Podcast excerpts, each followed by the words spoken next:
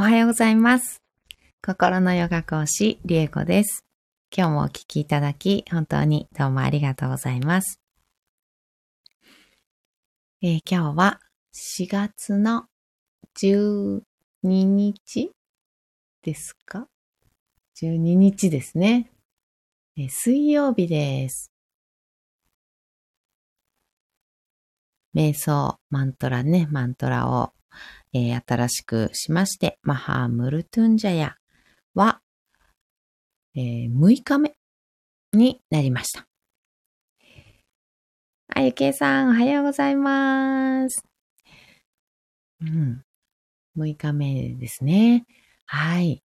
えーとですね、今日を、あの先週ね、行った講座の動画の方、録画ですね、を、えっ、と、録画ご購入いただいた、あの、講座ね、ご参加された方、えー録画のみでもね、ご購入いただいた方には、今日、えー動画のね、URL をお送りしたいと思っております。やっとね、支度が今日、うん、動画のね、準備ができそうです。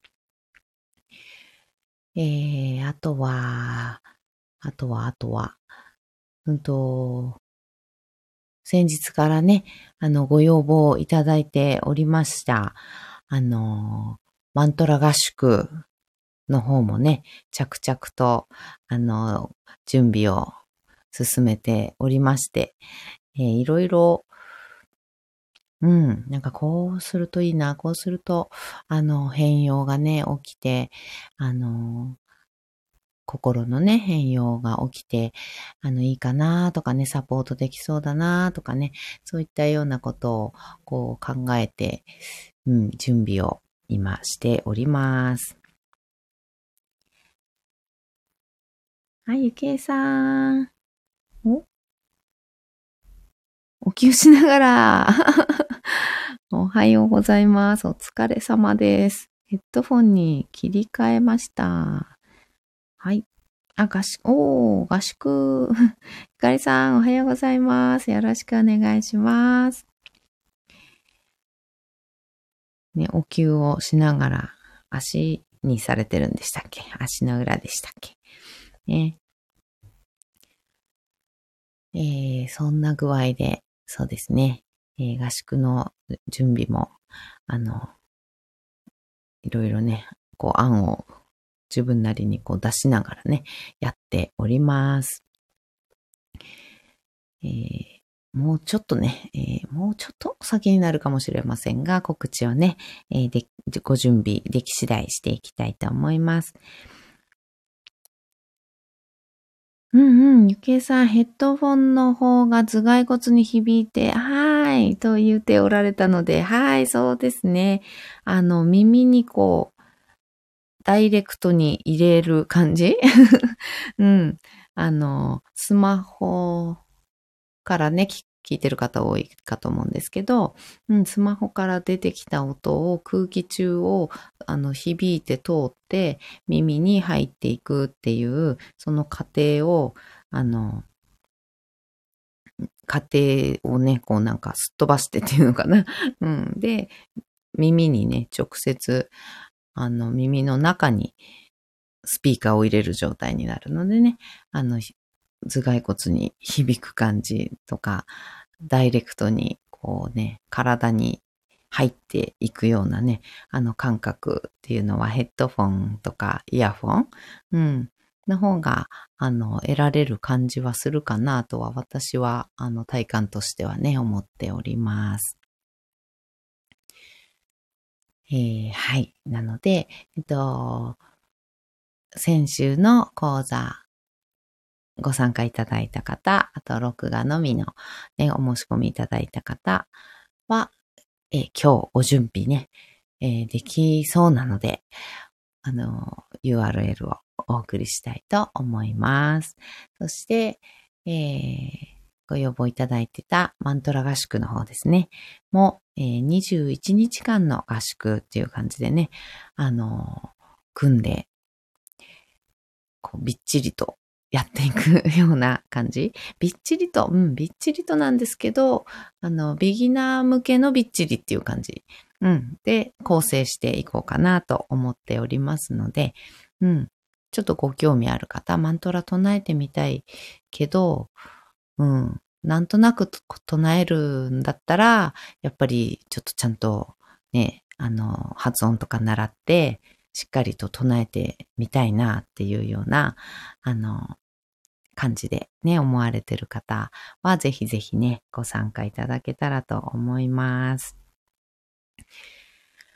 あとは、そう、うんと、今回のは、あの、前回のね、あの、講座で、やっぱり顔を出しするのがちょっと恥ずかしいよっていう方とか、あの、結構いらっしゃ、結構っていうかね、かなり いらっしゃって、あの、ズームもね、あの、顔を出ししないでっていうの？を画面オあ、オフ、画面オフの状態で出たいですっていう方多くて、あとは、そうですね、ず、あの、録画のみでね、で、あの、ご希望の方とかっていうのも結構ね、あの、いらっしゃって、そこがズームで顔を出し、オン、本当ね、顔出しして、あの、顔を合わせてお話しするっていうのに、少しね、ちょっと緊張感とか、あの、ありますよね、やっぱりね、緊張したりとか、なんとなく、もう少し気軽にできるといいのかなっていうふうに思ったので、うんと、今回は、あの、顔出ししなくても、ズームを、あの、使って、えっ、ー、と、発音練習だけはね、ちょっとズーム使ってやりたいので、その時は、あの、オンでもいい。あもちろんね、オンでやっていただくと一番いいんですけど、あの、そうそう。オンでやるといいんですけど、オフでも、あの、見るだけ、うん、完全に、あの、見るだけの状態。あの、ズームにも入らない状態。うん、録画っていう感じで見るっていうことも可能な状態にして、いこうかなと思っています。全部だからあの姿を表さなくても あの全部のあの合宿に参加できるっていう状態ですね。あのコメントとかそういったものだけで参加するっていう感じ。うんうん。でも OK。そういうのも可能な状態にのしようかなって思っております。で、あとは発音の個別チェックっていうのかな。うん。あの、正しくね、発音できているのかっていうのをみんなでチェックするとちょっと恥ずかしいから、あの、個別でね、つながって、あの、ズームで一人一人とズームで、あの、つながって、発音チェックをさせていただいたりとかっていうのも、あの、希望の方のみでね、あの、いいんですけど、やっていこうかなと思っております。そんな感じ、現時点でね、あの、ちょっと、うん、構成をね、考えてみたのはそんな感じでした。はい。ではではね、えー、瞑想をしていきたいと思います。ゆっくりお聞きになれる方はね、座ったり、寝転んだりしながら、えー、姿勢をね、楽にして聞いてみてください。朝のお支度しながらの方はね、少し深呼吸をね、一緒にしたり、心の方に意識を下ろしていくような心に寄り添うような時間をね、作ってみてください。はい。ではでは、お座りになれる方はね、座ってみましょう。深く座ります。背もたれ、壁に骨盤しっかりくっつけましょう。骨盤を支えてもらってる状態作ります。骨盤から背骨をスーッと空に伸ばしていって、前後左右に背骨を揺らしながら、螺旋を描くように回したりしながら、背骨の一番楽な位置、探していきます。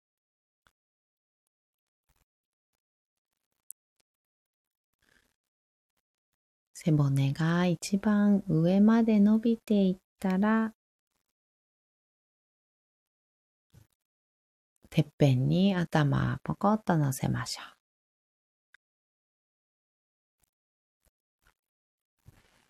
目をつぶって大きく息を吸います。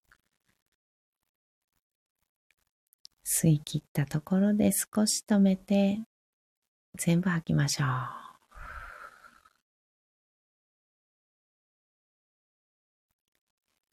ご自分のペースで結構です。あと2回繰り返します。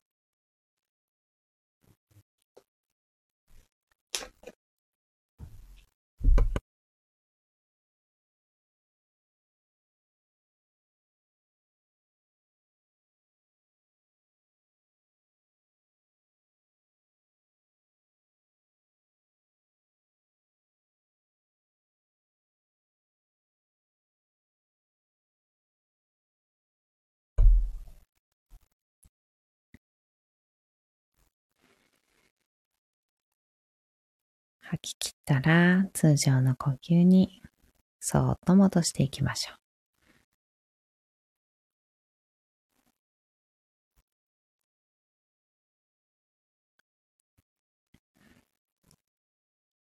はい、では、マハムルトンジャヤ。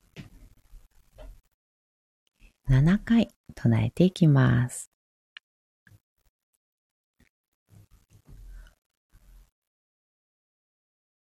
Om Triambakam Yajamahe Sugandhim Pushtivadhanam Ulavargamivabamdanam Mulutyo Mukshiyam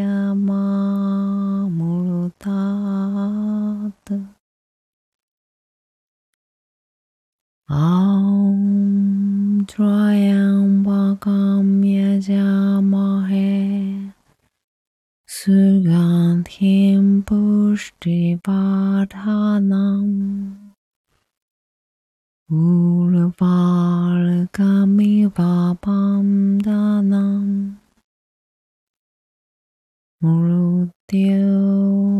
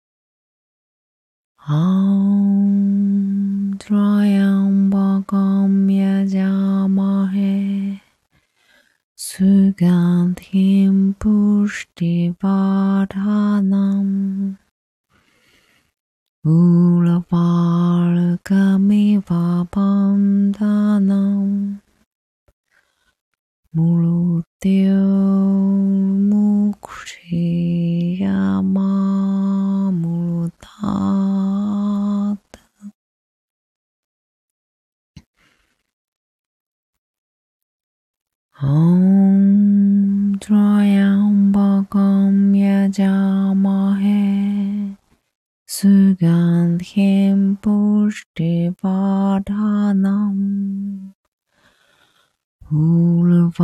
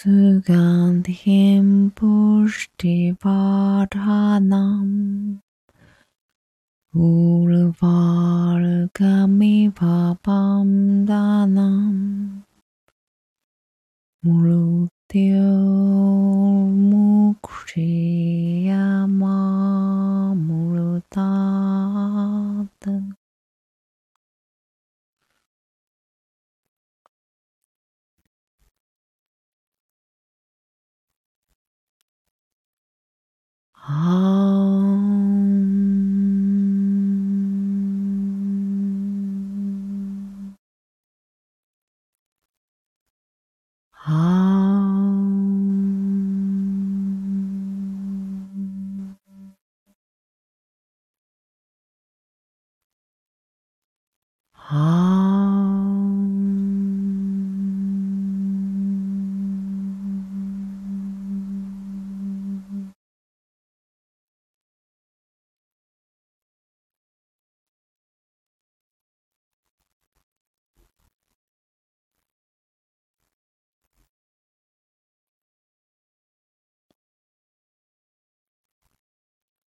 そのまま3分ほど瞑想を続けましょう。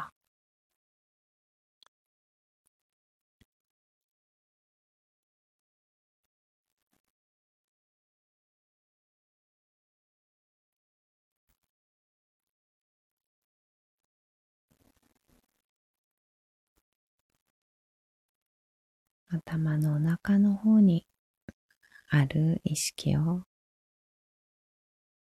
心臓の方、みぞおちのあたり、心の方に下ろしていきます。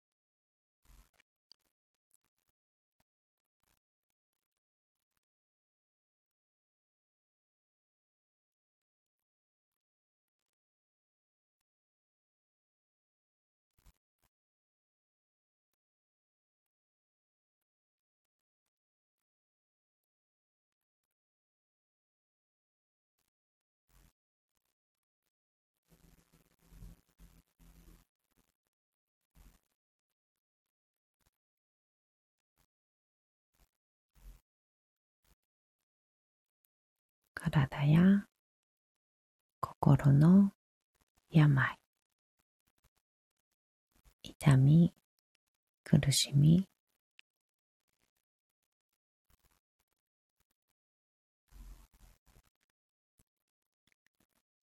それらを変容させていく。本来の形に戻していく。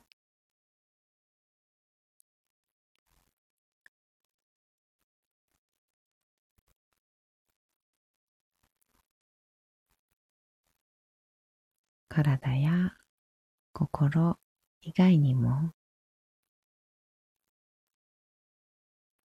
魂の病気と言われているありのままの自分を生きていない真我を生きれていない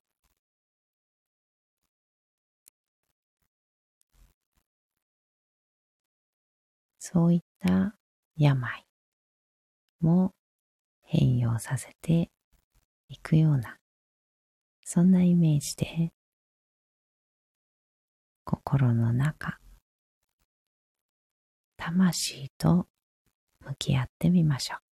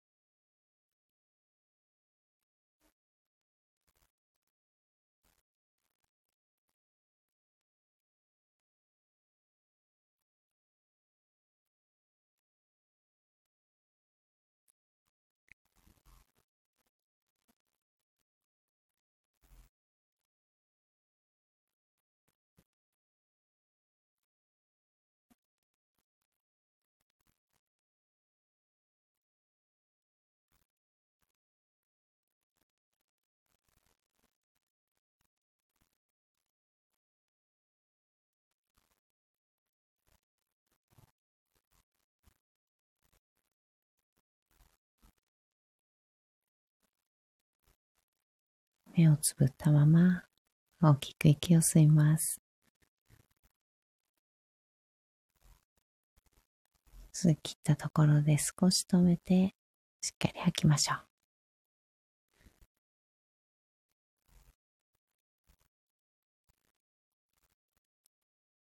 ご自分のペースであと2回です。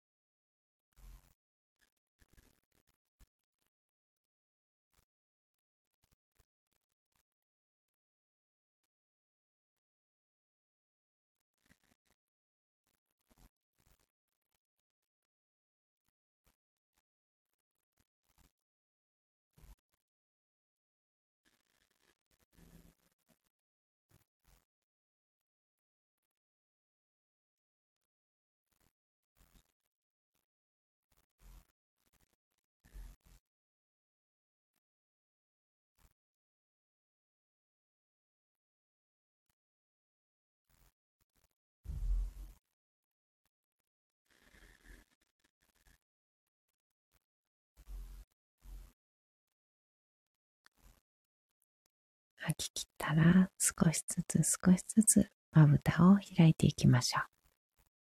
目が光に慣れてからそっと開けてください。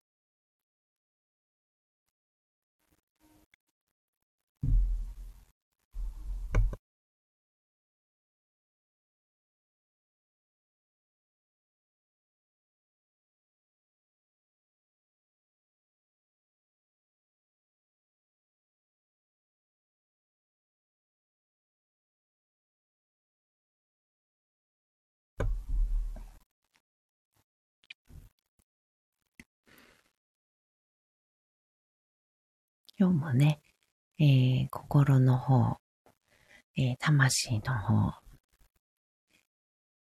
体や心の、うん、具体的に痛いところであったりとか、あとは苦しい部分、感情とか、そういったことにこう心を向けていくっていうかね、意識を向けていく。っていうような、えー、誘導をね、させていただきました。あとは、やっぱり、心、魂の、こう、自分のありのまま、私自身、真がっていうところですね。うん、何のために生まれてきたのかとか、どういう存在として生まれてきたのかとか、うん、使命とかっていうと、ちょっと、あの、なんていうのかな、大げさというか、重いような感じとか、なんか責任感がね、伴っちゃうような、なんかそんなイメージになっちゃうんですけど、うん、それっていうよりは、この世に何をしに来たのかっていう感じですかね。うん。この世にどんなことを、あの、楽しもうと思って生まれてきたのかな。私はどういう、何をどうして、あの、生きてみようって思って生まれてきたのかなっていうような感じですかね。うん。こう、使命とかっていうとそれを仕事にしていくみたいななんか、なんかね、そういう感じのイメージとかになってしまって、ちょっとね、あの逆に苦しいんですよね。うん。なので、そうではなくて、全然こう、ただただあの、ただただ体っていうものを動かしに来たよみたいな感じの、あの場合もあったり、あの、するんですよ。私あたりは、あの、体っていうこの肉体っていうものを、あの、使いに使いたいっていう、あの、望みっていうのがあって、お、あすいません。えっ、ー、と、ゆきえさん、ヘッドフォンして聞いていたら自分の心臓の、うん、鼓動が聞こえてきました。ねそうなんですよね。こうなんかリンクして、こう、なんて言うんだろう。自分の、あの、そう、心臓の音とか、血液が流れる音とか、マントラを、うんと、やっぱヘッドフォンで聞くと、より、うん、体にしっかり響く感じがするので、その後の瞑想で心臓の音がよりこう聞こえてきたり、あとはね、血液がさーってこう流れる音が聞こえてくるんですよね。感じるっていうのかな。うん。指先の方までさーって心臓がドクンってなった時にさーって流れるあの感じね。もうね、あの、聞こえてきたりします。うん。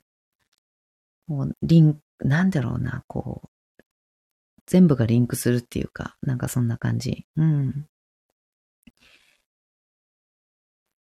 あ、ゆけいさん、深呼吸はいつも3回。これは何か意味があるのですか？ないです。あの、これは、ないない。何回でも別にいいです。うん、ご自分で、あの、やるときは、あの、なんかこう、落ち着くまで、あのしっくりくるまで、あの、うん、はい、えー、いいかな、もう、整ったな、みたいな感じとか、うん、そんな感じがするまで、そう。あの、深呼吸はしてください。何度でも。うん。一応、三、うんとね、3とかっていうのも、あの、オームっていうのもね、あの、3回唱えるので、なんかこう、3っていうのは、あの、まあ、仏教とか、まあ、日本でもね、あの、3回って結構、く、区切り？なんて言うんだろうね。うん、3回ってセットだったりするみたいな感じで、一応3回やったりはするんですけど、深呼吸自体はもう全く何回やってもらっても構いません。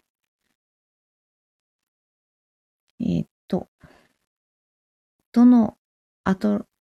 どのアトラクションで楽しもうかなとかですかね。そうなんですよ。そうそう、そうなの。あの、どのゲームしようかなって。人生ゲーム、どこに、あの、集中していこうかなみたいな。あの、なんかそんな感じなんですよね。うん。人生ゲームを、うん、例えば、私、あの、いつもドラクエで例えるので、女の人 だとあんまりわかんない方多いかもしれないんですけど、うん、あの、ドラクエで勇者、まあ一応ね、主人公勇者なので勇者なんですけどね、あの、でも、あの、戦士とか、ね、舞踏家とか、あの、僧侶とか、魔法使いとかね、いっぱい職業あったり、特性みたいなのもいっぱいあるんですけど、あの、そういうのって何で、た、なんか、旅に出ようかな、みたいな感じ？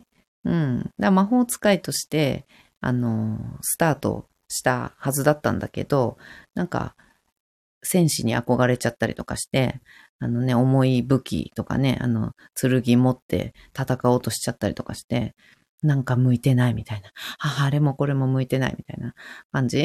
あの、辛いみたいな。なんか、全然役に立たない私みたいな。重い剣をね、振りかざして頑張るんだけど、筋トレとかも頑張ってするんだけど、いや、向いてないみたいな。うん、なんか、それで役立たずな戦士だな、みたいな感じで あの、言われちゃうけど、いや、違う違う、違う違う、そもそも魔法使いだから、みたいな。魔法練習して、みたいな。なんかそんな感じですね。うん、そんな感じに陥っている、あの、方がね、結構、あの、多いんじゃないかなって思ったりしていて、うん、いやいや、魔法だよって、魔法のことだけやってればいいんだよ、みたいな。う、魔法練習して、しかも、あの、違う、ホイミじゃないから、みたいな。あの、メラメラ、メラ練習して、みたいな。そういう感じ。うん、あの、僧侶、僧侶系の癒し系の、あの、呪文じゃないから、あなた、みたいな。うん。あの、攻撃系の呪文だから、とか。なんかそういう特性？魔法使いとか呪文唱える人として生まれていても、あの、癒し系の人と、ね、攻撃系とか、味方の攻撃力を上げる呪文とかもあるんですよね。だから、あのね、人に攻撃するとかっていうのももちろんそういう呪文もね、敵をね、攻撃する呪文もあるけど、味方の攻撃力を上げたりする呪文っていうのもあるので、そういう呪文が得意かもしれないし、もう全然わかんないんですよ。だから自分と向き合うしかないんですよ。自分が何が得意かなとか、どんな特性があるのかなとか、なんか、あ、どういうことするのってなんか結構楽にできちゃうなとか、あ、これって才能みたいな。なんか才能っていうとね、なんかね、仕事につなげなきゃいけないみたいな イメージにすごくなっちゃうんですけど、全然そんなことなくって、人の話をなんかずっと聞いてても全然苦じゃない人もいるし、うん。ね、あの、アドバイスするっていう、あの、感じのね、解決する、してあげるっていう、積極的に解決に向けていくっていうことはできるけど、ずっと人の話長く聞いてられないっていう人もいるし、うんうんうん。なんかそういうのいろいろあるじゃないですか。うん。だから、あの、そこに自分が自分の特性に気づくっていうのがまず本当に、あの、スタートラインっていう感じですね。えっ、ー、と、そうそう、なんだっけ、どこまで読んだかな、池さん。血液の流れまでわかるなんてすごいわ。そうなんですよ。これね、あの、合宿すると、あの、わかる。あ、でもね、私は、あの、肉体っていうものをフル活用する、肉体で遊ぶっていう、あの、使命というか、希望を持って生まれてきてるのでね。肉体っていうものにリンクしやすいとは思います。私は多分。うん。肉体のことに気づきやすいっていうのかな。うん、マントラ唱えたりすると。ああ、これこうか、とか。あ、ここの痛みは、こうした方がいいんだ、とかね。なんかそういったことは、まあ私は、えー、そういう希望で生まれてきてるので あの、気づきやすいかなっていう感じはしますね。うん。えー、っと、はい、深呼吸3回意味なかったので、うん、そうですね。あの、意味、3回じゃなければいけないとかっていうのは特別ないです。うん、一応3回は区切りとして3回やったりはすること多いんですけど、全体的にね。で私もそれに沿って3回には、あの、してはいますが、3回じゃなきゃいけないというものでは全くないです。えー、っと、そうそう、オームの、はい、最後の音が、ほんと鐘の音っていうか、シンキングボールみたいやった。うんうんうん、あの、響いていく、スーンってね、こう、うーんってあの響く感じね。うん、あの、より感じられますよね。うん、なるほど。ドラクエの例、例え、わかりやすいね。そうでしょ？そう、私なんか、ああ、もう人生はドラクエだって思ってやってますね。うん。なんか、もうね、ことあるごとに、あ、ドラクエの、なんか、ドラクエの状態だ。よくある、これ。ドラクエで。こういうの出てくるみたいな 感じしたりね、します。うん。えー、何者かになろうとしなくて良いということですよね。そうなんです。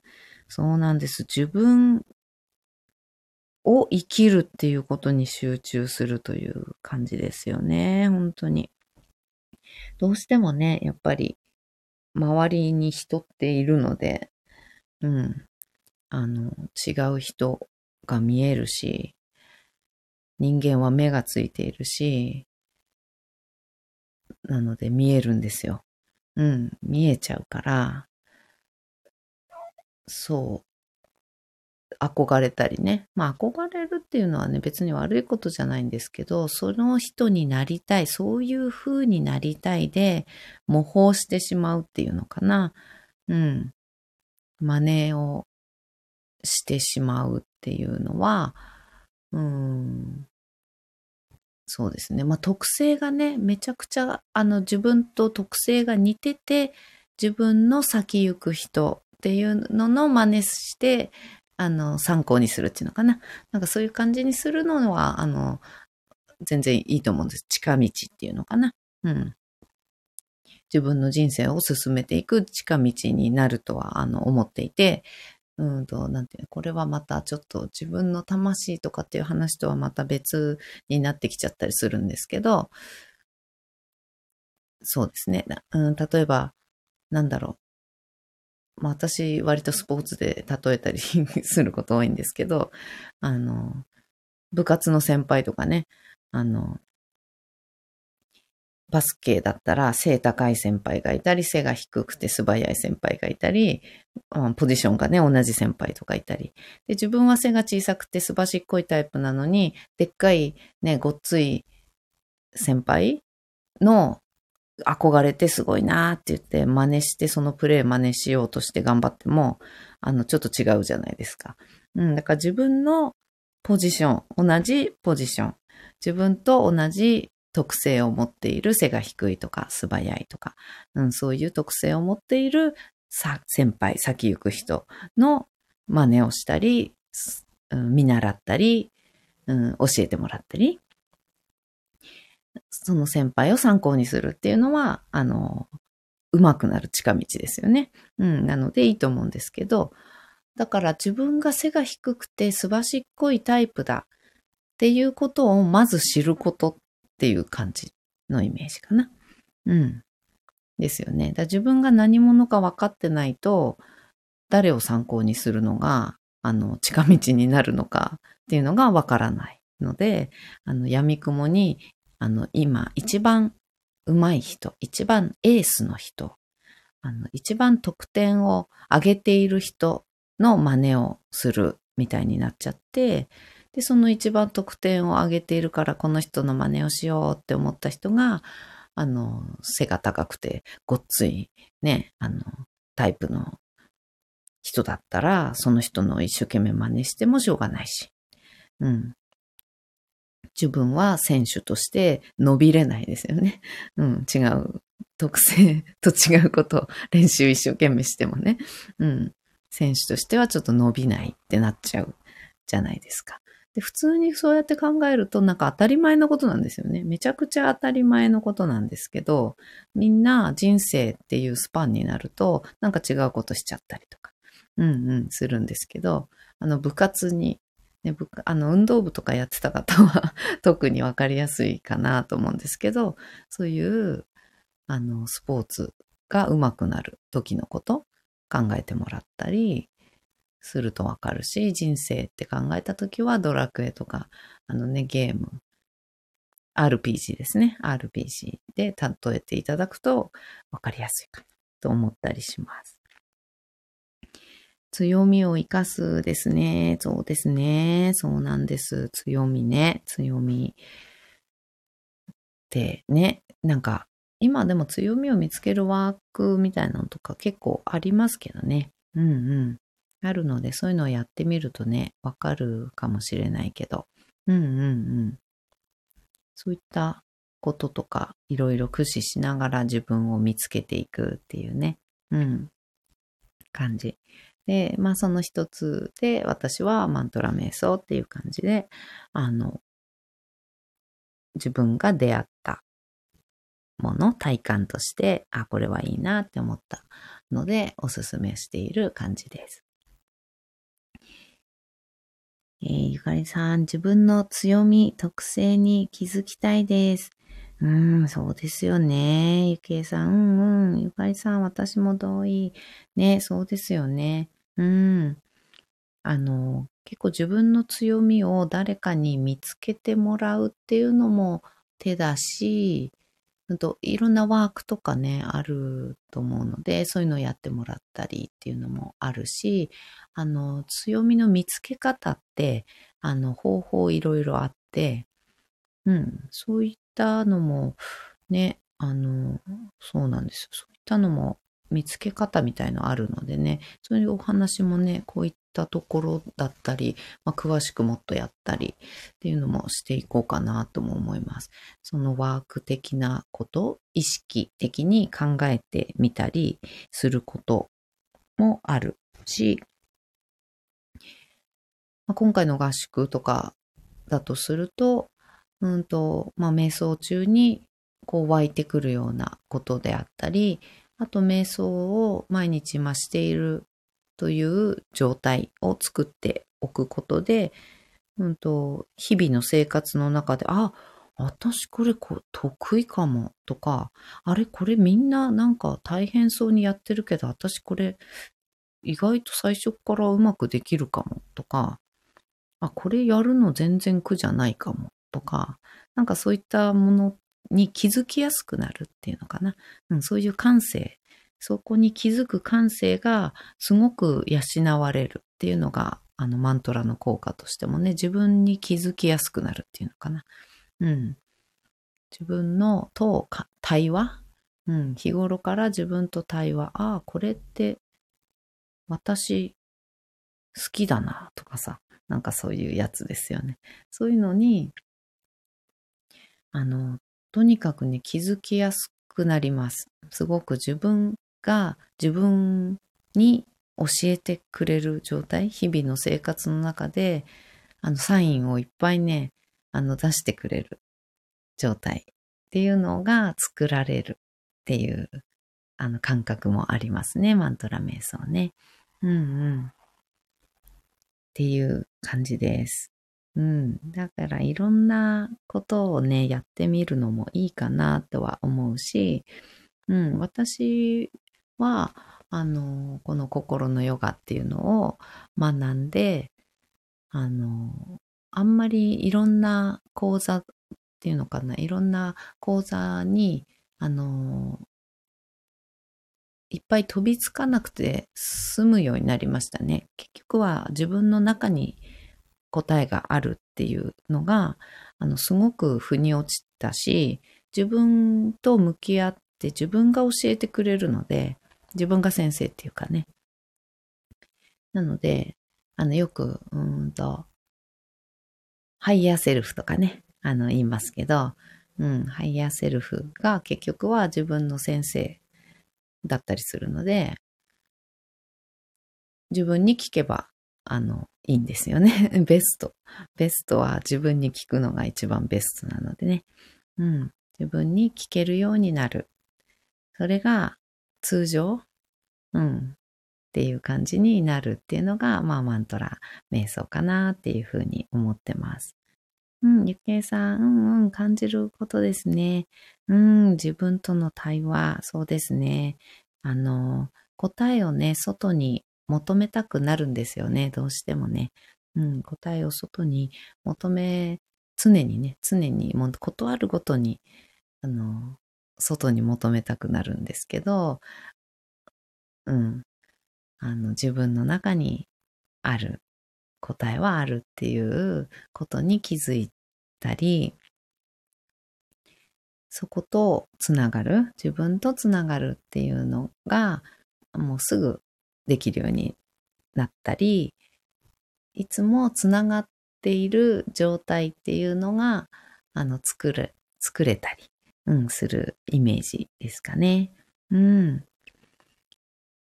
計算怒られ続けた人は自分に厳しくなりがちやけど、本当の自分の気持ちを知ることですね。本当にそうなんですよね。うん。本当に自分に厳しい方ってね、背景としてね、怒られ続けていること多いですよね。あの、こうしちゃいけないとかね、ああしちゃいけないとか、こうするとこうなっちゃうからこうしなさいとかね、あの、まあ、教育っていうことではあるんですけど、しつけとかね、教育っていうことではあるんだけれども、あの、うん、例えば親とか先生の正しさ、親とか先生が信じている正しさっていうのが、まあ、しつけであったり教育だったりするので、それがその人の魂、その人のありのままのに沿うかどうか、沿っているかどうかっていうのは、あの、限らないんですよね、やっぱりね。うん、沿ってればね、あの、伸びるかもしれないけど。うん。ゆきえさん、これ私。そうなんですね。うーん、そうか。うーん、ね厳しく、ついつい厳しく、もう反射的に厳しくなっちゃいますよね。うんうんうん。計算だから感じることを意識してですね。本当にそうですね。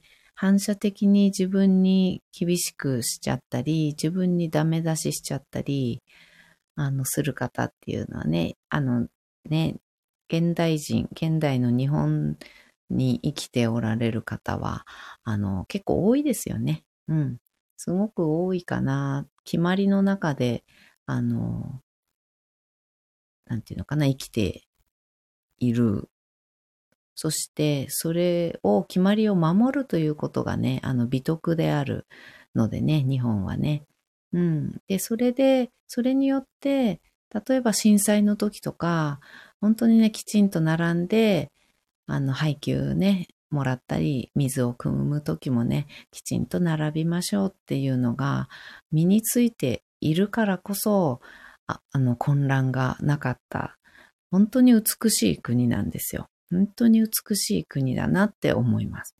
うんうん。あの、だからね、なんていうのかな、そういったことがね、悪いって言うんじゃないんですよね。で、そうするとなんか学教育とか親とかっていうのを悪いみたいな、毒親とかね、なんかいう言葉よく最近聞きますけど、あの、なんか悪く言って、なんていうのかな、うん、そう、日本を悪く言ったり、親を悪く言ったりね、あの、そういう、あの、他人上司とかね、わかんないけど、そういうね、あの、悪く言うっていうのともね、違うんだよね、本当はね。うん。悪く言いたくなっちゃう気持ちも、あの、わからないではないんですけどね。うんで、その悪く言うっていうのは、でも気づいたっていう、あの、証拠でもあるのでね。うん、それは気づいたっていうことは、あの、今まで幼少期の教育のせいだとかね、あの、学校教育のせいだとかね、うん、会社のせいだとかね。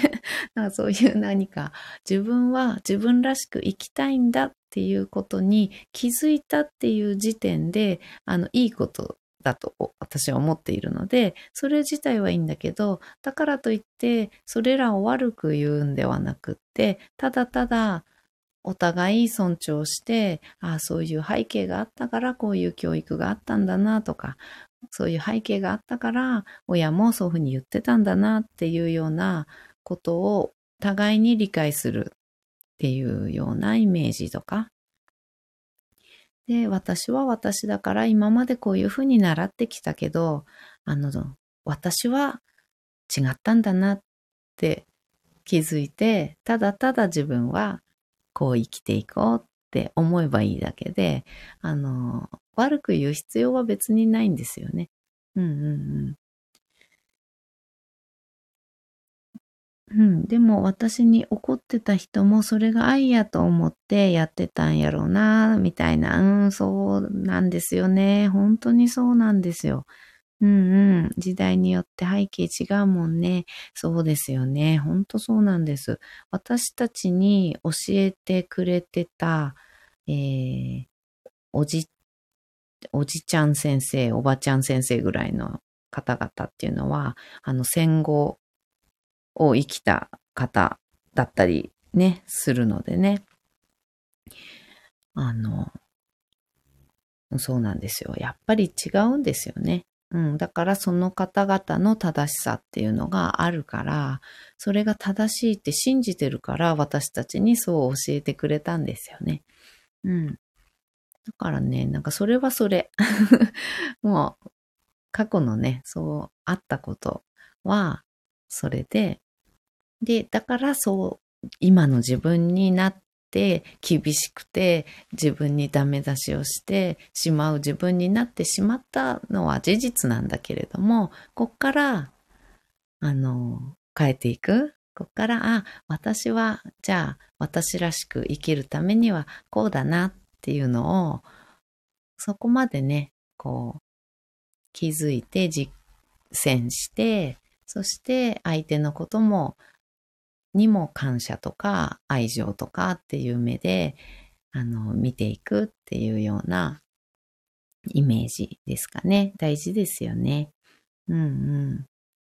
そういう感じ、うん、かなって思ってます。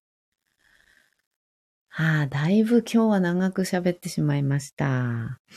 うん、ね、そんな感じで生きております。どんな使命でしょうね、これね。うんうん。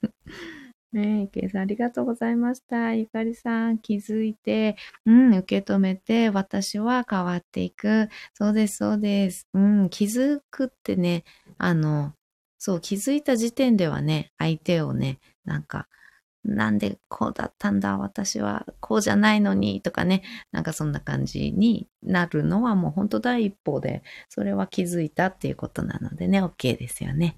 うん、そっからですよね、またね、自分っていうもの、あの、生きて変わっていく、今から変わっていく、うん、っていう感じ。あの、ヨガの教えで何かあったか何か違うもので、えー、学んだか忘れましたが、あの、もうね、亡くなる寸前、自分が、自分の命が亡くなる寸前でそれに気づいて、そういう愛の境地に、あの、たどり着いたとしても、それはもう大成功。うん。もう人生短いからもう意味ないとか、そういったことはこう全くなくて、魂っていうのは、今世はね、あのね、例えば今ね、90歳の方だったら、あの、もう先長くないからどうのこうのってね、あるかもわかんないけど、でも本当は本当は違くて、例えば100歳で亡くなる方がいたとして、あと10年しかない。今更気づいても、ね、今更あと10年しかないのにって思うかもしれないけど、それはもう今世なんですよね。うん、今世10年しかあとないだけで。うん、魂はもうずっと永遠、まあ、ほぼ永遠らしいんですけどね。うん、永遠に、あの、輪廻繰り返すのでね。なので、全然どのタイミングで気づいても全く意味ないってことはないんですね。うん。何歳で気づいても意味ないってことはないので。で、また来世は気づいた状態で来世始められるってすごくないですか？ね。また、あの、新たなチャレンジを来世で設定して多分生まれる。うん。今世でもう、あ、ギリギリセーフみたいな。今世で気づいたイエーイみたいな感じ。で、来世はもう気づいた状態スタートなわけですよ。なので、あの、全然ね、いつ気づいても遅いということは全くないです。うん。体はなくなっても魂はずっと生き続けるって言いますもんね。そうなんですよ。単なるね、肉体が、あの、まあ、あるのでね、肉体が、あの、今世では、一応、期限がね、ありますのでね、寿命っていうものがありますので、なくなるけど、魂は全然、あの、なくならない。また来、来世を生きるための準備に入るってだけなので、うん。そうです、そうです。なので、もうどの時点でも、あの、気づいてラッキーだし、最高だし、あの、ベストタイミングです。はい。ではでは、あ、長くなっちゃった。みんな大丈夫ですかね？お仕事とかね、行く方 もいらっしゃると思いますが。はい。では、今日はね、この辺で終わりにしたいと思います。池さん、そして魂はつながってる。そうです、そうです。つながっておりますのでね。うんうん。はい。いやー、いっぱい喋っちゃいました。ありがとうございました。ゆかりさん、ありがとうございました。ゆきえさんもお手振りありがとうございます。ではでは、今日もね、一緒にシンガーを生きていきましょう。はい。バイバーイ。